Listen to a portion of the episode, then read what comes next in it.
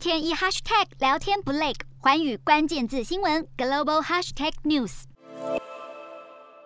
弯道一般的流线型辅助装置，这是日本公司 Cyborg 为身障运动员研发的高科技义肢。不少帕运会中速度最快的选手都是 Cyborg 的使用者。